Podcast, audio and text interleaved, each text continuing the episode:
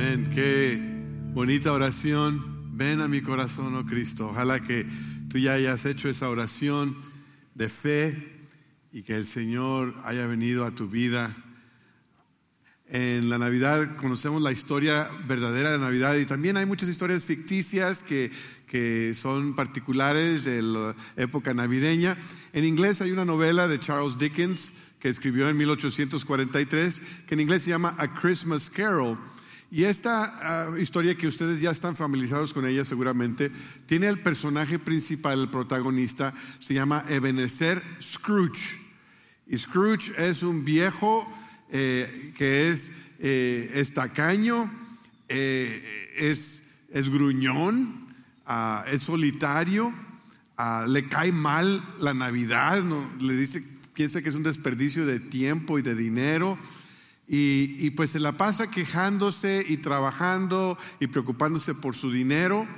Y una noche tiene un sueño y en ese sueño se le aparece el espíritu de la Navidad pasada y, se da cuenta de cómo él pasó la Navidad de niño y las cosas que le sucedieron en su vida, cómo él fue cambiando de un niño inocente a alguien tan gruñón y tan malo como él.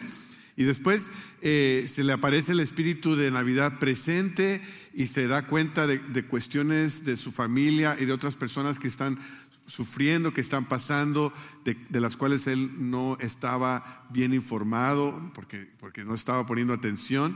Y después se le aparece el espíritu de la Navidad futura o la Navidad por venir y le enseña lo que va a suceder y es una cosa muy triste y pues él se, asusta, se atemoriza y no quiere llegar, no quiere morir como el Scrooge que es. Y entonces la mañana de Navidad se despierta y decide cambiar y se convierte en una persona generosa, eh, descubre el gozo porque ha tenido este encuentro. Pues nosotros sabemos que, ah, aunque esa es una novela, es una historia de ficción, nosotros sabemos que en la historia real de la Navidad, un encuentro con Cristo puede cambiar a una persona. Un encuentro con Cristo transforma a la persona radicalmente. Un encuentro con Cristo puede tomar a una persona amarga y volverla en una persona agradable. Un encuentro con Cristo puede tomar a una persona ah, que siempre está molesta, siempre es gruñón y volverla una persona gozosa, una persona de alegría. Eh, eh, un encuentro con Cristo puede tomar a una persona que odia y convertirla en una persona que ama. A una persona escéptica y convertirla en un creyente. A una persona tacaño, convertirlo en una persona generosa. Hoy estamos continuando, terminando la serie de sermones titulada El Gran Regalo. Hemos dicho que el gran regalo de la Navidad es Cristo.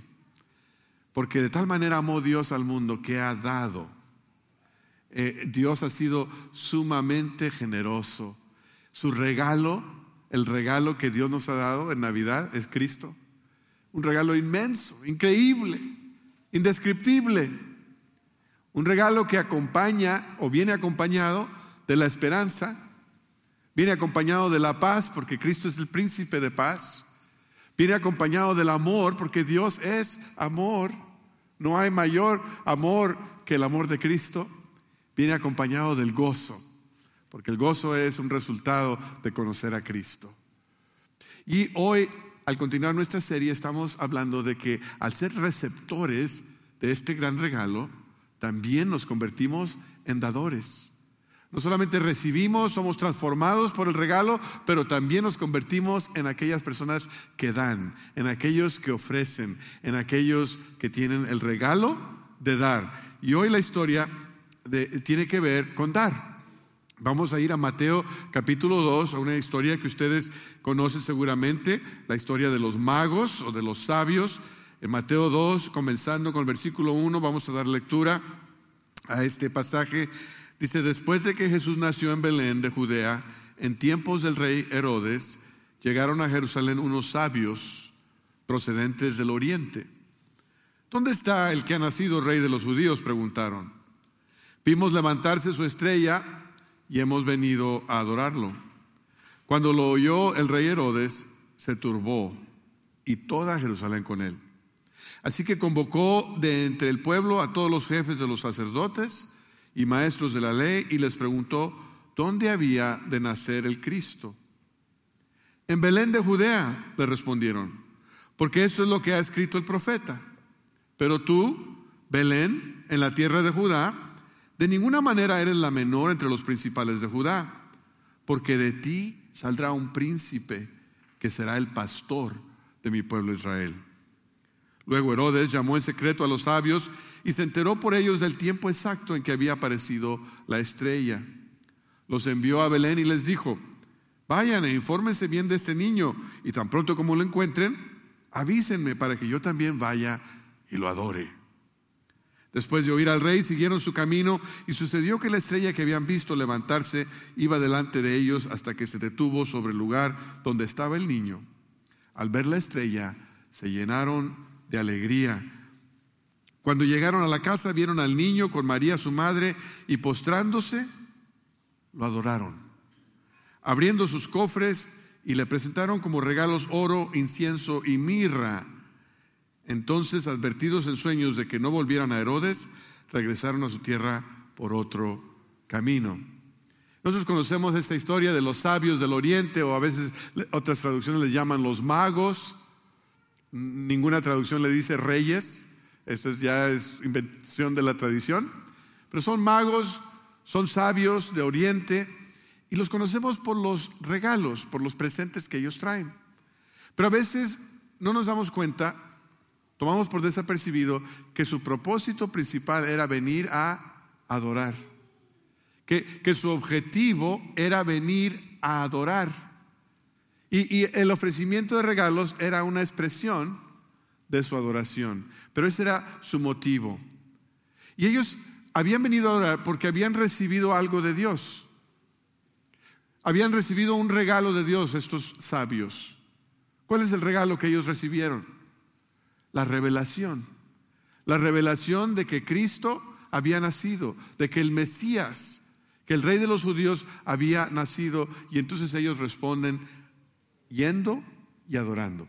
Déjenme mencionar tres cosas rápidamente de lo que los ah, sabios hicieron. La primera cosa es que estudiaron las estrellas. Eran sabios del oriente, estudiaban los cielos, las constelaciones, estudiaban historia, humanidades, religión, conocían mucho. No, eran especialistas en una de las ciencias, sino que eran conocedores de muchas cosas.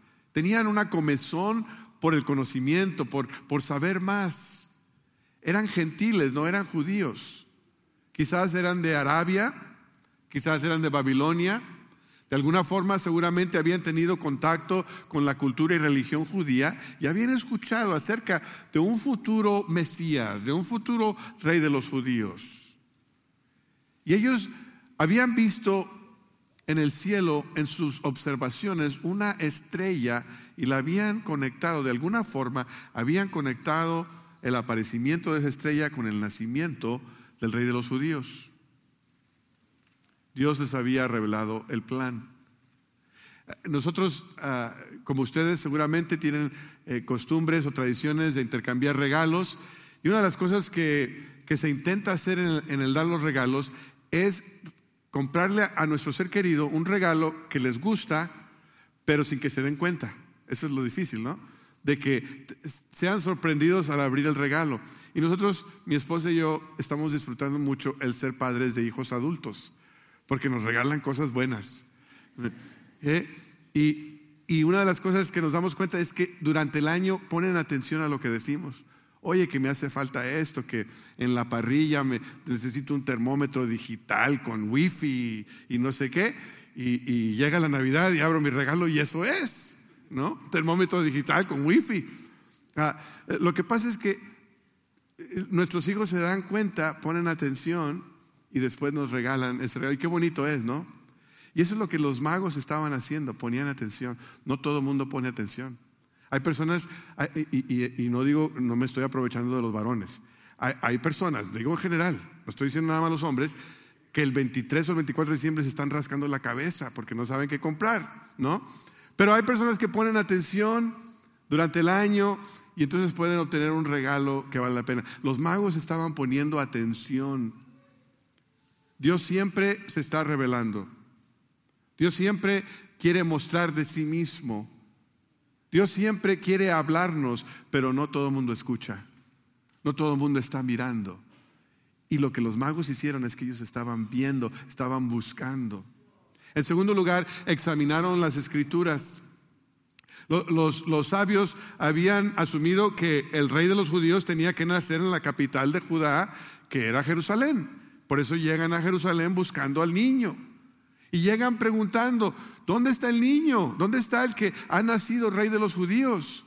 Estos son foráneos, son extranjeros que vienen desde el oriente a Jerusalén buscando al que ha nacido rey de los judíos. ¿Y saben qué es lo irónico? Que nadie en Jerusalén sabe. Nadie en Jerusalén sabe que ha nacido Jesús, que ha nacido el rey de los judíos, que ha nacido el Mesías. Vienen ellos a buscar y a preguntar y de repente se da cuenta Herodes y Herodes se pone furioso. Herodes era el tetrarca, el gobernador que había puesto el, gobierno ah, romano ahí y era, era narcisista, era malo, eh, era egoísta, no quería compartir su poder con nadie y estaba dispuesto a hacer lo que fuera para quedarse en el trono. Hasta mató a su esposa y a varios de sus hijos porque tenía temor de perder el trono. Entonces cuando escucha que vienen esos extranjeros buscando al niño que va a ser rey de los judíos, pues no le parece muy bien. Y se pone a investigar y le pregunta a los eruditos, a los que estudian la Biblia, que investiguen dónde debe nacer el rey de los judíos, o sea, el Mesías, le dice Herodes. Y eso me parece fascinante a mí, porque Herodes va a la Biblia porque sabe que la Biblia habla del Mesías. Herodes cree en la Biblia, pero por motivos equivocados. Va y busca para saber dónde nació Jesús y esa ocasión el Señor la usa providencialmente para que los sabios se den cuenta. Fíjense cómo Dios obra. Herodes estaba haciéndolo por la razón equivocada, por un motivo malo, pero Dios en ese momento se está revelando a los sabios. Ellos lo buscaron en las estrellas, Dios los guió y ahora los guía las escrituras y les dice exactamente dónde deben nacer el Mesías, que es en Belén de Judá, un pueblecito, la ciudad de David. Y ellos emprenden su viaje hacia Belén. Eh, y, y, cuando llegan, la estrella se detiene ahí enfrente a la casa. Ya no es el establo. El establo era una situación de emergencia en aquella noche donde ya no había lugar en el mesón, pero ahora ya, ya María y José y el bebé están en una casa, el niño quizás ya no es bebé, ya, ya está más crecidito. Y los magos ven la estrella y se regocijan. Herodes está furioso. Jerusalén está nerviosa, porque Herodes está furioso. Pero los magos están contentísimos, porque después de viajar tanto, Después de buscar tanto, después de preguntar, después de indagar, finalmente han llegado a la casa donde está el niño y han llegado con la confirmación de que Dios los ha traído hasta ese momento, de que Dios los ha guiado hasta ese lugar. Y en tercer lugar, escucharon al Espíritu. Tan pronto como vieron al niño, se postraron Postrarse quiere decir caer de rodillas con el rostro hasta el suelo. Es una costumbre para la realeza. Cuando había un rey, se postraban en, en, honor, para darle homenaje al rey. Ahora imagínense ustedes cómo se ha de haber sentido María en aquella ocasión. Ella había escuchado el mensaje de los ángeles, pero había pasado la situación de Belén, del nacimiento en un establo, Después llegaron los pastores, de ahí se, se fueron a una casa para, para quedarse allí. Y, y, ahora llega esta caravana de extranjeros y se postran delante de su, de su niño, como si fuera realeza. Nadie en Belén, nadie en Jerusalén había reconocido a María o a José como realeza. Nadie los trató como reyes. Pero estos extranjeros que vinieron de tan lejos le dieron el honor y el homenaje que se merece un rey. Se postraron y lo adoraron. Interesante, porque los judíos habían, em, habían anticipado la llegada del Mesías por, por siglos, buscando y esperando. Pero los primeros que adoran al niño Jesús no son judíos, sino son gentiles. E, es un mensaje interesante, es el preludio que Dios nos da de que el Salvador que viene a Belén no solamente es para los judíos, sino es para todos los pueblos.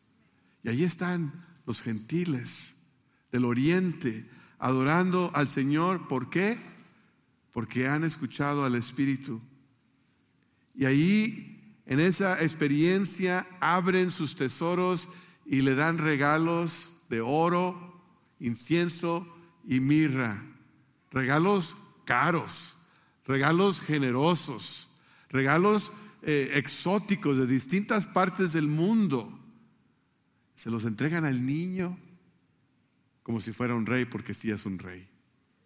Y ahí siguen la voz del Espíritu, aun cuando se van a regresar, el Espíritu les dice, que no se regresen por Jerusalén, que no vayan con Herodes, que Herodes no tiene buenas intenciones y ellos escuchan, ellos escuchan. El Espíritu de Dios ha hablado por las edades, habló a los judíos, pero también habla a los gentiles. Y entonces son los sabios de Oriente que vienen y por primera vez se postran delante del rey de los judíos por primera vez le ofrecen adoración, por primera vez le ofrecen regalos como una expresión de su adoración. El plan de Dios siempre ha sido traer a todas las naciones a adorar al Señor. En Isaías encontramos este pasaje que habla de ello, el, el capítulo 60. Dice, comenzando versículo 1, levántate y resplandece que tu luz ha llegado. La gloria del Señor brilla sobre ti. Mira, las tinieblas cubren la tierra y una densa oscuridad se cierne sobre los pueblos, pero la aurora del Señor brillará sobre ti. Sobre ti se manifestará su gloria. Las naciones serán guiadas por tu luz y los reyes por tu amanecer esplendoroso. Alza los ojos, mira a tu alrededor, todos se reúnen y acuden a ti. Tus hijos llegan desde lejos, a tus hijas las traen en brazos. Verás esto y te pondrás radiante de alegría. Vibrará tu corazón y se hinchará de gozo, porque te traerán los tesoros del mar y te llegarán las riquezas de las naciones. Te llenarás con caravanas de camellos, con dromedarios de Madián y de Efa. Vendrán todos los de Sabá cargando oro e incienso y proclamando las alabanzas del Señor. Qué hermoso que el Señor siempre tuvo un plan para redimir a su pueblo, pero ese plan era redimir a su pueblo para que a través de ese pueblo redimir a todas las naciones, a todos los pueblos, a todas las etnias. Ese es el preludio de un evangelio que es para toda criatura, para toda etnia. Los magos nos enseñan aquí que la adoración se expresa al darnos de nosotros mismos. Ellos no se conformaron con recibir buenas noticias y decir, ah, qué bueno, like, sino que fueron desde donde estaban a buscar al niño y se entregaron en adoración, en regalos, en generosidad. La adoración se expresa dando de nuestro talento, de nuestro tiempo y de nuestro tesoro. Los, sabios dieron de su talento en su conocimiento de las estrellas, en su estudio acerca de los pueblos, ahí en su talento, Dios les habló, Dios se reveló. Y tú y yo podemos ofrecerle al Señor nuestro talento, nuestro oficio, nuestras habilidades, nuestra profesión. Puede ser un regalo. ¿Se lo has ofrecido al Señor, tu talento? ¿Le has ofrecido al Señor como regalo, como respuesta a su regalo, tu talento para honrarlo a él. Le dieron su tiempo también. Fíjense que Herodes calcula que el niño Jesús debe tener casi los dos años, y lo sabemos porque cuando se dio cuenta que fue burlado por los sabios, Herodes manda matar a todos los niños en Belén de dos años o menos. Y él había indagado el tiempo preciso de la aparición de la estrella. Quiere decir que él había dicho, si la estrella apareció en tal y tal momento, y empezó a contar, dice, son casi, casi dos años. Quiere decir que los sabios habían viajado por meses para llegar a Belén. Dieron de su tiempo, pensaron que valía la pena viajar de tan lejos e invertir tanto tiempo para tener una visita, un encuentro con el niño que sería el rey de los judíos. Tú y yo podemos ofrecerle al Señor nuestro tiempo. Podemos decirle, Señor, tú eres digno de mi tiempo, de mi tiempo a solas contigo, de mi tiempo en, en congregación, como adorar, como adoramos juntos, mi tiempo en servicio a ti, en servicio a los demás. ¿Cómo estás honrando a Dios con tu tiempo? Y los sabios también le ofrecieron su tesoro, oro, incienso y mirra. Tú y yo también podemos ofrecer de nuestro tesoro. Ellos le ofrecieron con generosidad. Nosotros de nuestras posesiones podemos ofrecerlas al Señor y decir, Señor, tú has sido generoso conmigo. Por gracia he recibido y por gracia voy a dar. Y abrimos nuestras manos y cuando damos al Señor de nuestras ofrendas y nuestros diezmos, no lo hacemos solamente para alcanzar un presupuesto o un programa o una meta, lo hacemos como un acto de adoración, diciendo, tú eres el rey.